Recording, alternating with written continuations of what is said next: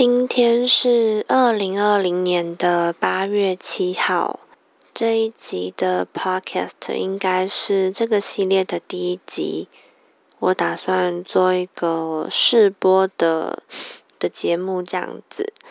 那我现在是在我的房间里，一个靠近公馆的蛮小的一个分租的雅房。老实说，这边的隔音没有很好。那虽然现在已经晚上十一点多了，但也许是因为靠近基隆路的关系，呃，就是还是可以听到很多的通勤族他们骑车啊，然后通勤经过的声音。我也不知道在自己的房间里面录像这样子的节目效果好不好，但就试试看吧。我把这一系列的节目名称叫做“甜耳朵”。嗯，其实我也不知道为什么要取这样子的名字，但我想，我只是想要在这个地方放一些呃，算是比较私人的一些想法或心情吧。我自己本身呢是一个比较安静一点的人，那很多时候虽然没有很明显，但我比自己看起来的还要再更难过一点点。嗯，有一些时候我会无预警的在群体里面感到伤心，或是很自卑。那在那些很伤心或难过的时候，呃，我自己本身并没有一个很合适的倾诉的对象。那开始在听 podcast 之后，有时候会觉得，嗯，也许。把自己的一些想法呀分享出来，也是一个很好的抒发的方式吧。虽然可能也不会有人听到，但没关系。嗯，因为这一集它算是一个有点像是试播的形式，所以我是打算录录看，然后了解一下这收音的品质和效果。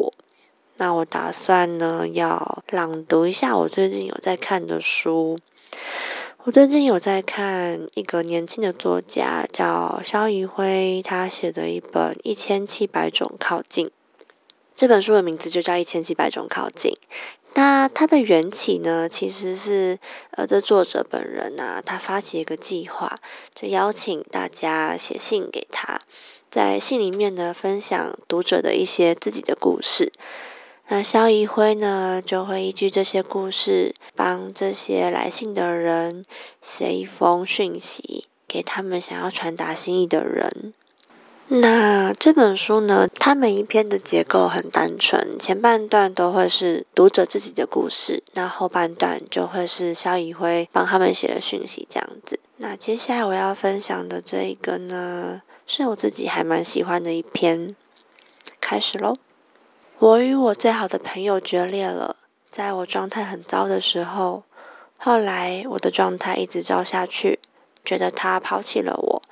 过很久才意识到是我毁了一切，让他再也没有机会知道，其实我真的爱他，而且恐怕再不会像对他那样一心一意的相信别人。我们曾经像双胞胎，现在他越来越好，我却越来越坏。感觉自己已经没有几年可活。我梦过他自杀前寄给我他的日记，还有社群网站的账号密码什么的。醒来后才想起，那是我自己计划过的事。我多希望他也能这样对我啊！只是他有男朋友，还有大好前程，跟我不一样。我不想告诉他这些事，拖累他的生活。除非我真的要死掉了，你可以帮我写一封给他的遗书吗？谢谢你。你知道大象不会忘记吗？假设我们认识一只这样的大象，它记得几十年前用铁钩勾住它鼻子的人类，还有被抓进马戏团里之前有一条曾经由鳄鱼出没咬死同伴的河流。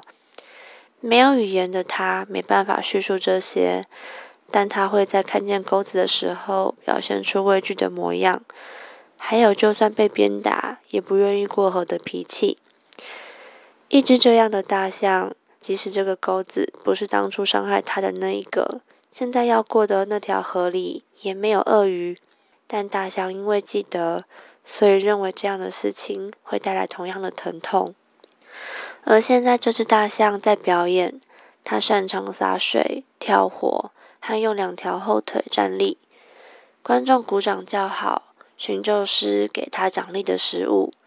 他搭乘火车移动到下一个城市，并且听从指示到固定的位置休息。除了马戏团的成员之外，没有人知道这只大象的过去。它不再看到钩子，也没有靠近河流的机会。谁也不知道他记得什么。只要什么也不说，别人永远都不会知道你到底记得什么。我不懂怎么忘记那些事，我只知道只要再也不提，别人就会以为你一点也不后悔。他们会以为你是一只无忧无虑的大象，而且总是愿意买票来看你表演。